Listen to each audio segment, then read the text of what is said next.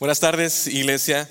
Eh, para mí siempre es un gusto y un privilegio estar eh, aquí y poder compartir el mensaje el día de hoy. ¿Qué les parece si iniciamos con una oración? Señor, te damos gracias. Gracias, Señor, porque tú estás con nosotros. Gracias, Señor, porque lejos de ti no podemos hacer nada. Estamos eh, presentes en tu casa de oración en esta tarde y pido, Señor, que por medio de tu Espíritu Santo nos hables lo que nos quieras enseñar el día de hoy. Em, pido, Señor, que tú abras nuestras mentes, nuestros corazones y estemos atentos, dispuestos a lo que tú quieres hablarnos. Dios agradezco por esta congregación. Em, todos nosotros tenemos eh, diferentes retos que estamos atravesando diariamente. Yo los pongo en tus manos, Señor, para que tú eh, los cuides, para que tú contestes las peticiones de cada uno de los que están aquí presentes y los que también nos están viendo a través de Facebook Live. Gracias Señor por todo, te lo pido en nombre de tu Hijo amado Cristo Jesús. Amén. Bueno, eh, quiero contarles que eh, el día de hoy nosotros iniciamos una nueva serie titulada Restauración. Y nos estaremos enfocando, estaremos estudiando varios salmos. Así que vamos a, enfocarnos en unos salmos durante esta nueva serie titulada Restauración. Va a ser una jornada, esta serie, espero que para usted sea una jornada de adoración que involucre la sabiduría, que involucra también la alabanza, involucra también la acción de gracias involucra también el lamento y la fe. Nuestra meta eh, a los que vamos a estar, compartiendo y nuestra meta también como iglesia es que a través de esta jornada, a través de esta nueva serie de restauración, podamos experimentar a Dios con nuestra mente, corazón y alma. Así que iniciamos este domingo con un tema, con el tema de la sabiduría el tema de la sabiduría. La sabiduría. Y, la Biblia nos enseña que tenemos que buscar la sabiduría por encima de todas las cosas, ya que tiene un inmenso valor la sabiduría. Fíjense que eh, Proverbios, aquí, bueno, aquí tenemos una imagen que es, eh, son dos lingotes, es un lingote de oro y un lingote de plata. Cuando nosotros vemos, bueno, personalmente, cuando yo veo una imagen así digo, wow, me encantaría tener uno de esos. Eh, ¿Por qué? Porque lo reconocemos y decimos, eso tiene valor. A lo mejor usted tiene uno ya en su casa, pero bueno, eso ya es otro tema. Pero yo, cuando nosotros vemos esos lingotes eh, de oro y de plata, nosotros reconocemos el valor que tiene. Y fíjense que la Biblia nos dice en Proverbios 16, 16, dice, Mejor es adquirir sabiduría que oro preciado. Y adquirir inteligencia vale más que la plata. Wow. Entonces esos lingotes que vimos ahorita en la imagen quedan cortos con la sabiduría y quedan cortos con la inteligencia. Sin embargo, yo quiero decirles que hay dos tipos de sabidurías. Y, quiero comenzar con el primero. Fíjense que hay un escritor estadounidense llamado Robert Greene. Él es famoso por un libro que tituló Las 48 leyes del poder. Y es un libro que muchas personas utilizan para avanzar en sus carreras, eh, avanzar en sus negocios, porque los, los empodera. Y vamos a escuchar algunas de esas leyes que él escribe en este libro. Por ejemplo, dice, déjenme leérselas, dice, Nunca confíes demasiado en tus amigos. Aprende a usar tus enemigos. Oculta tus intenciones. Siempre di menos de lo necesario. Consigue que otros hagan el trabajo por ti y siempre toma el crédito o el mérito. Evita a los infelices y a los desafortunados. Aprende a hacer que la gente dependa de ti.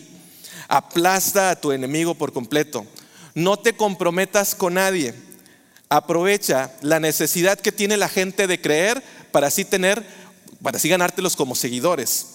Y luego también dice, sé como la realeza, actúa como un rey para ser tratado como tal. Y añade otra cosa, dice, odio decírtelo, pero los verdaderos tontos son los que se toman demasiado en serio los valores de la decencia y la moral. La necesidad de poder y control es la necesidad humana más elemental.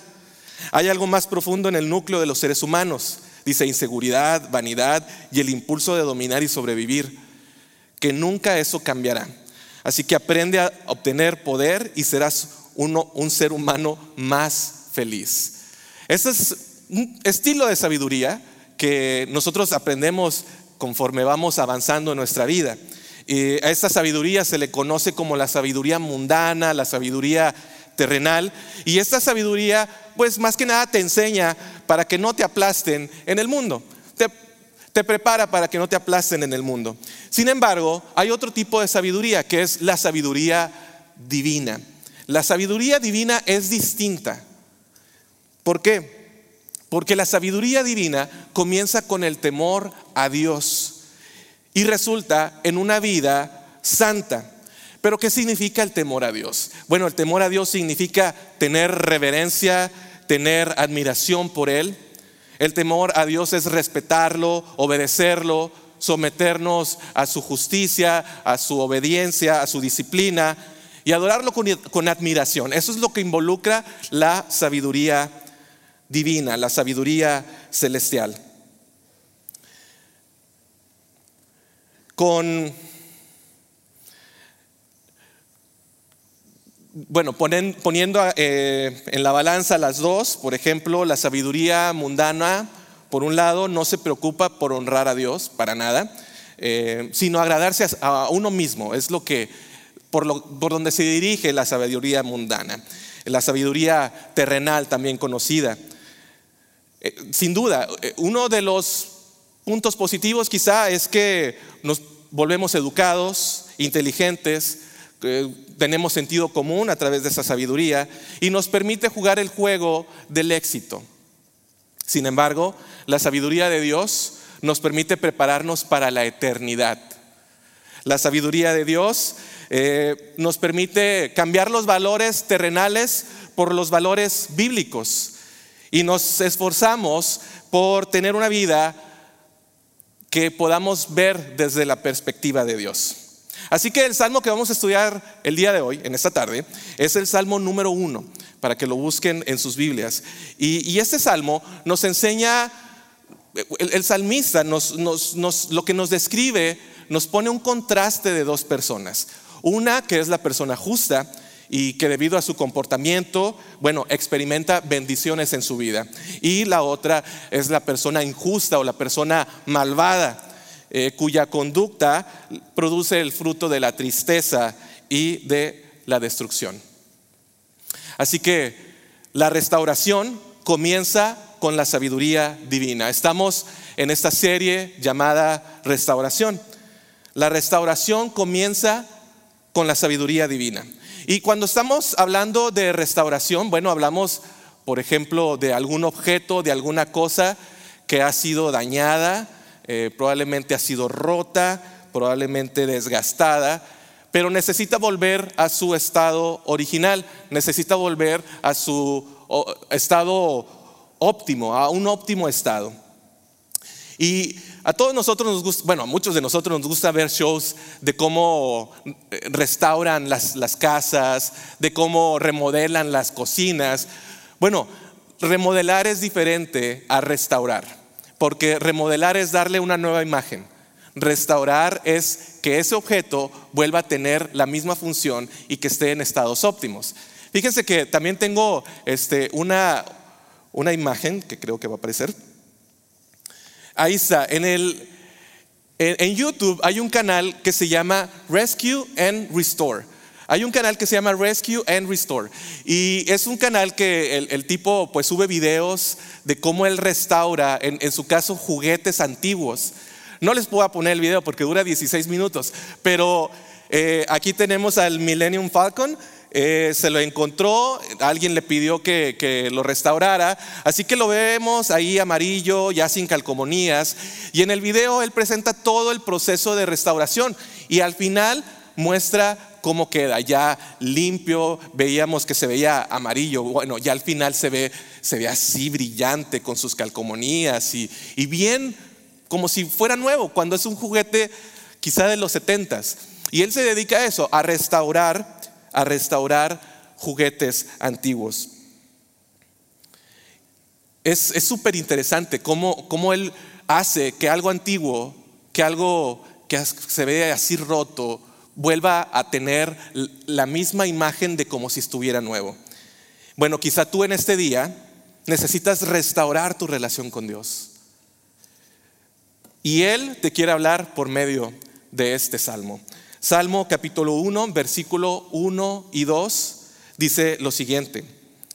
Dichoso el hombre que no sigue el consejo de los malvados, ni se detiene en la senda de los pecadores, ni cultiva la amistad de los blasfemos, sino que en la ley del Señor se deleita y día y noche medita en ella. Hay un dicho que dice, dime con quién andas y te diré cómo eres. Bueno, este refrán se utiliza para expresar que definitivamente podemos conocer a alguien por medio de sus amistades. Y yo creo que todos nosotros eh, hemos visto eh, real este, este refrán.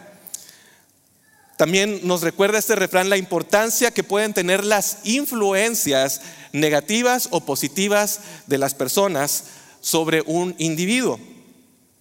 Las personas con las que pasas más tiempo, bueno, eh, ellos pueden influenciar en tu estado de ánimo, cómo inviertes tu tiempo, de la perspectiva, podemos eh, ser influenciados de ver el mundo de la perspectiva como ellos lo ven. Incluso pueden cambiar la visión de ti mismo. Quizá tú tienes una idea de ti y al estar juntándote con alguien que, que pues no te conviene, te cambia tu manera de pensar sobre ti y ya tú piensas que eres distinto. Entonces, por eso es muy importante estar al tanto de las compañías que mantienes. Los amigos, los verdaderos amigos, esos son los que te animan, los que te empoderan, los que te empujan a ser mejor, te inspiran a levantar tus estándares y, además creen que tú puedes lograr hacer esas cosas que parecen ser difíciles.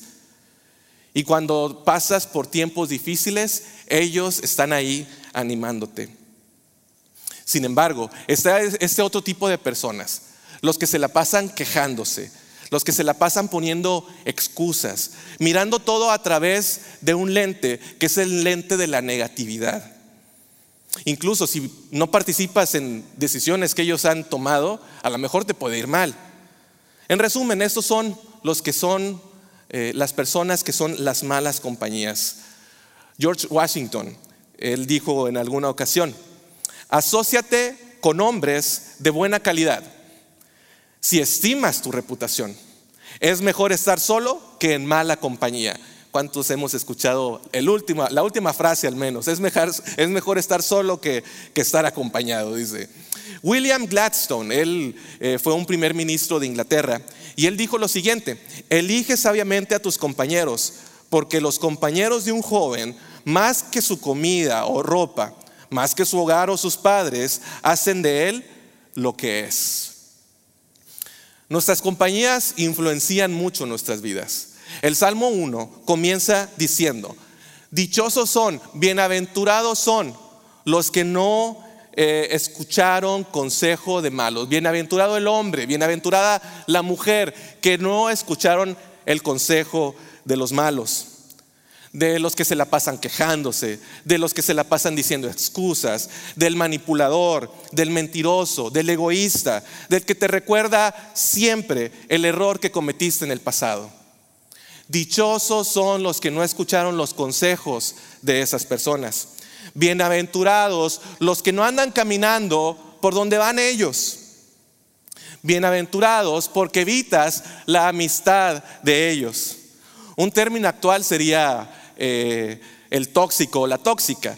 Y bueno, este término se ha convertido, incluso ya está gracioso. Vemos, eh, vemos ¿cómo se llaman? Camionetas que ponen ahí, yo tengo una tóxica. Y, y ya hasta se vuelve gracioso, pero presento una verdad profunda, el tóxico o la tóxica, presento una verdad profunda, porque una persona tóxica es alguien que es dañino. Entonces, alguien que puede dañar tu relación con Dios, es una persona tóxica en el sentido espiritual. Alguien que puede dañar algo tan fundamental y eterno como tu relación con Dios. Y el Salmo dice, bienaventurado, dichoso el que no anda con esas personas. Y nos presenta además dos caminos, dos estilos de vida, dos destinos. Y nos lo presenta por medio del contraste. Eh, y este contraste ya también nos, nos dice que el Salmo nos dice que hemos tomado una decisión. ¿Por qué? Porque cada ser humano tiene que decidir cuál de estos dos caminar, si el camino de Dios o el camino de la perdición. Fíjense que eh, Jesús, Jesús dijo, pues es ancha la puerta y espacioso el camino que conduce a la destrucción, pero estrecha es la puerta y angosto el camino que conduce a la vida. Estos dos caminos son los únicos que existen, el camino espacioso y el camino angosto. Uno te lleva a una puerta gigantesca y otro te lleva a una puerta muy estrecha. Después el Salmo continúa diciendo, en el versículo 2, dice, sino que en la ley del Señor se deleita y día y, y día y noche medita en ella. Está hablando del justo, está hablando del bienaventurado. Sino que en la ley del Señor se deleita y día y noche medita en ella. Es justo esta persona, la justa, la que se la pasa buscando a Dios, tratando de agradarle, tratando de, buscar su dirección. Dame sabiduría para tomar decisiones, el que, el que lo busca en oración, el que lee las escrituras. Y, y dice, el que, dicho, sino el que en la ley del Señor se deleita. O sea, el que se deleita leyendo las escrituras. Yo le voy a ser sincero, eh, muchos de nosotros batallamos con, la lectura.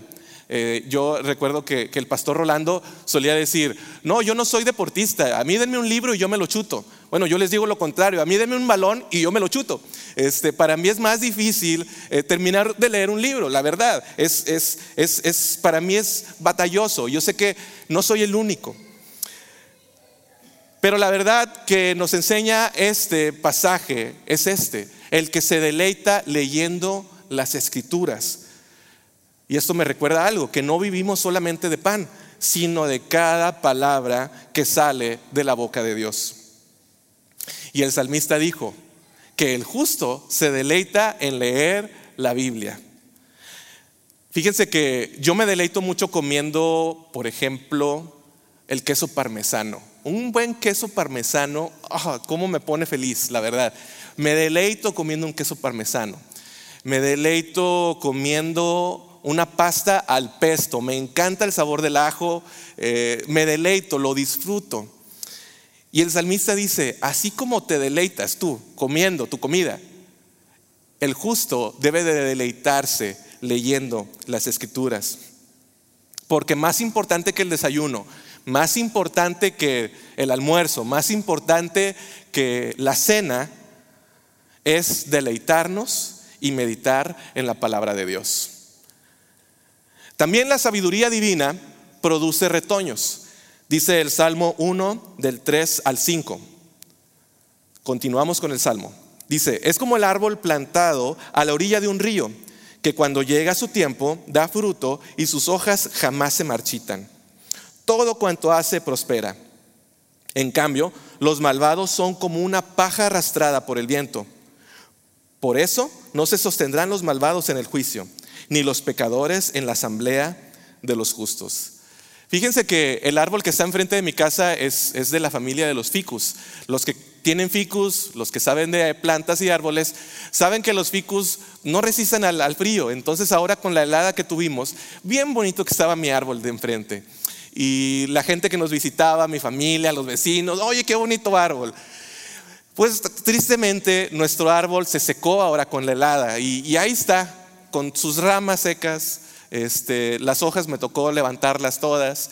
Y tristemente ahí está el arbolito. Yo muy dentro de mí espero que vuelva a brotar, pero no, realmente pronto voy a tener que talarlo.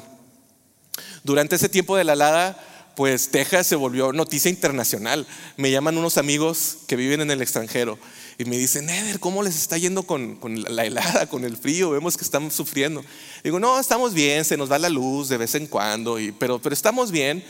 Pero le digo, ¿sabes qué? Lo, lo único que sí me preocupa son las plantas. Le digo, están sufriendo. Y, me dice, no, Eder, fíjate que, sí, esto, esto es un shock para, para las plantas. Y luego dice, pero, pero yo creo que la naturaleza se recupera bien de muchas condiciones climáticas, fue lo que me dice. Y eso es la restauración. La naturaleza se restaura. Ahí veíamos nuestro césped, todo cafecito, ya está verde, ahora sí. O sea, la naturaleza se restaura. Y así Dios quiere restaurar tu relación con Él.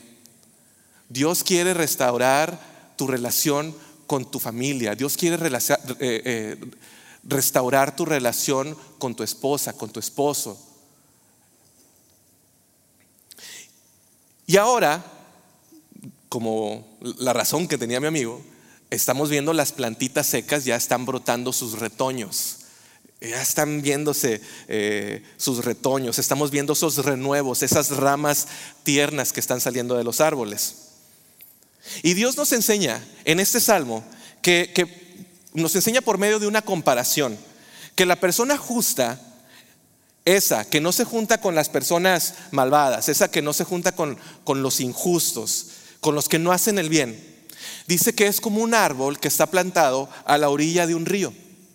Y dice, y los malvados son como una paja arrastrada por el viento.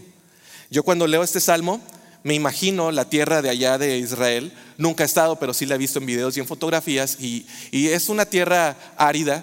Entonces yo me imagino una palma al lado de un río cuando el salmista escribió esto y, cuando el pueblo leía este salmo o cantaba este salmo. Yo me imagino esta palma. Fíjense que las palmas dan esta fruta que son los, dátiles, muy sabrosos. Y dice, bueno, entonces es, el justo es como este árbol que está ahí a la orilla del río y dice, y da fruto en su tiempo.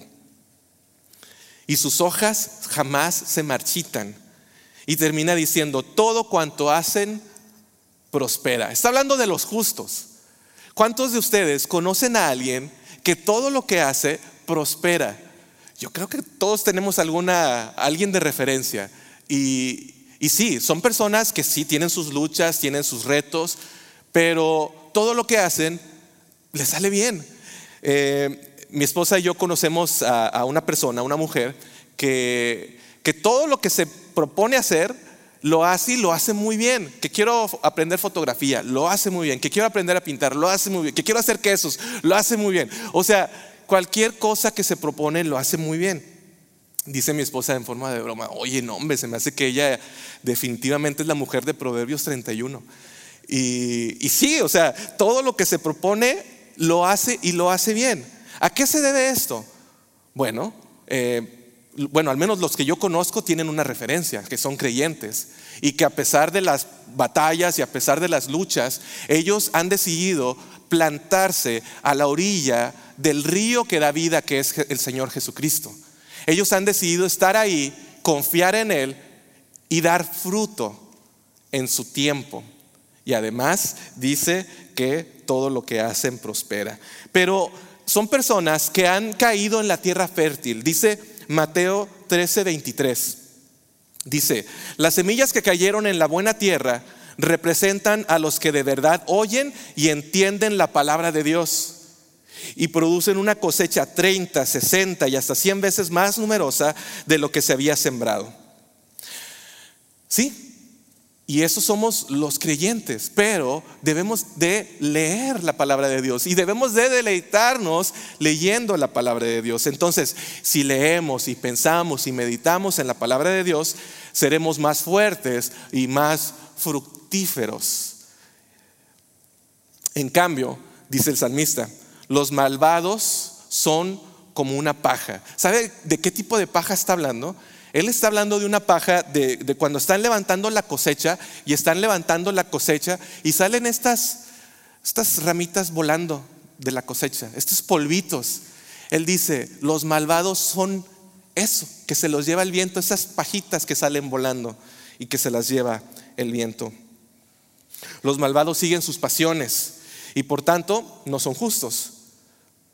Puede, sí, puede que hagan toda clase de obra caritativa, pero, pero eso no basta. Y además, eh, el salmista también dice que en el día de juicio Dios los va a separar, Dios va a separar a los justos y a los pecadores, así como un agricultor separa el trigo de la planta mala. Así es lo que va a hacer. Dios cuida también el camino de los que buscan la sabiduría divina. El último versículo de este salmo dice, porque el Señor cuida el camino de los justos mas la senda de los malos lleva a la perdición. Bueno, entonces sabemos que hay dos caminos. Hay dos caminos, el camino de los justos y el camino de los malvados. Los que hemos nacido de nuevo, los que hemos aceptado a Cristo en nuestro corazón, los que le hemos pedido perdón por nuestros pecados, todos nosotros hemos sido justificados. Hemos sido sellados por el Espíritu Santo. Y Dios seguirá cuidando a su pueblo, cuidando a sus hijos. Y guardará, seguirá guardando, cuidando nuestros corazones y nuestras mentes a través de Jesucristo. Dice Filipenses 4:7, hablando de su cuidado. Dice, y la paz de Dios, que sobrepasa todo entendimiento, cuidará sus corazones y sus pensamientos en Cristo Jesús. El Señor nos da la fortaleza, nos da la paz y nos da la perseverancia ¿Qué necesitamos cuando estamos pasando por momentos difíciles? Sí, o sea, el Salmo nos presenta que el justo es bienaventurado y, nos presenta que vamos a ser bendecidos. Pero eso no quiere decir que no vamos a tener problemas, eso no quiere decir que no vamos a enfrentar muerte, que no vamos a, enfrentar separación, que no vamos a enfrentar injusticias. No, sí, lo vamos a enfrentar, pero Dios nos da de su cuidado por medio de Jesucristo y nos cuidan, cuidan nuestros corazones y cuidan nuestros pensamientos. ¿Y saben qué? Como dice este salmo, que el árbol produce frutos en su tiempo. Bueno, el Espíritu Santo es el que produce nosotros esos frutos. Y esos frutos nos van a fortalecer cuando estemos pasando por estos momentos difíciles. La muerte de un ser querido. Decimos, Señor, ¿por qué? Si era tan bueno. Bueno, Dios nos da esperanza a través de estos frutos. Porque el fruto es el amor, es la alegría, es la paz, es la paciencia, es la amabilidad, es la bondad, es la fidelidad, la humildad y es el dominio propio. Esos son los frutos que produce el Espíritu Santo en tu vida cuando eres un creyente. Y cuando tú decides pedirle a Dios por esa sabiduría divina, pero además de eso, de su cuidado, además del fruto que nos da, también Dios nos da herramientas. ¿Y saben cuáles son estas herramientas? Son herramientas poderosas. La verdad, la justicia, la paz, la fe, la salvación y las escrituras, su palabra, con las que podemos defendernos de los ataques del enemigo. En cambio, estos son la vida del justo. Pero en cambio los malvados son aquellos que están empeñados en obtener lo que sea, el placer que pueda obtener esta, los placeres que puedan ellos adquirir en esta vida. Y no se preocupan, o a lo mejor se preocupan por poquito por Dios, pero a lo mejor no se preocupan en nada. Su camino, el camino de los injustos, es el camino del hombre, es el camino de, de la perdición. Su forma de vida no es agradable a Dios. Y esto al final significa que, comparando como lo hace el, Salmo, que al final el justo tendrá una vida bendita y el injusto una vida maldita, una vida que lo llevará a la muerte. Estamos en esta serie de restauración y nosotros podemos encontrar la restauración buscando la sabiduría de Dios. Y Dios quiere restaurar tu relación con Él. Si acaso tu relación con Él está rota, Él la quiere restaurar. Dios quiere que seas como ese árbol plantado a la orilla del, río, para que seas fuerte, para que seas eh, también que para que produzcas fruto en su debido tiempo. Así que para lograr la restauración, para lograr la restauración entre tú y Dios, debes de buscar de su sabiduría. Debes de estar diligentemente leyendo la palabra, meditando en su palabra, pedirle a Dios por sabiduría. Buscar con todo tu corazón, con toda tu alma y con toda tu mente la sabiduría de Dios y caminar en el Espíritu confiando en Él, confiando en que Él va a suplir tus necesidades, confiando en que Él estará contigo en todos los momentos difíciles, confiando en que tú tienes la victoria, a pesar de que no parezca que tienes la victoria. Eso es caminar en el Espíritu. Dios desea darle sabiduría a sus hijos. ¿Estamos dispuestos a dejarnos influenciar por esa sabiduría, la sabiduría divina? Y además, también su, palabra nos dice que vivamos de acuerdo a esta sabiduría y que la pongamos en práctica. Les voy a leer lo que dice Santiago 3:13. Dice, si ustedes son sabios y entienden los caminos de Dios, demuéstrenlo viviendo una vida honesta y haciendo buenas acciones con la humildad que proviene de la sabiduría. La debemos de poner en práctica. Tristemente, somos humanos y entre la misma eh, gente de la fe cristiana nos vamos a encontrar personas que no ponen en práctica la sabiduría, personas que nos van a hacer tropezar entre la misma fe, entre los mismos hermanos de la fe cristiana. Santiago dice, demuestren viviendo una vida honesta y haciendo buenas acciones con la humildad que proviene de la sabiduría. Cuanto más eliges caminar por el camino de la sabiduría de Dios, más creces, más se renuevan tus retoños, más produces fruto y al final quedas completamente restaurado. ¿Por qué? Porque la relación del hombre y de Dios se vio rota cuando el hombre y la mujer pecaron. Y estuvimos separados, pero Dios tenía un plan que a través de su Hijo Jesucristo nos íbamos a unir de nuevo con Él y a restaurar esa relación que se había roto. ¿Se imaginan? Se imaginan, nada más pónganse a imaginar. ¿Cuántas vidas realmente serían restauradas si en realidad buscáramos la sabiduría de Dios. No la sabiduría de otra persona, ¿qué dice otro eh, referente a esto que estoy pasando? No. ¿Se imaginan si realmente buscáramos la sabiduría de Dios?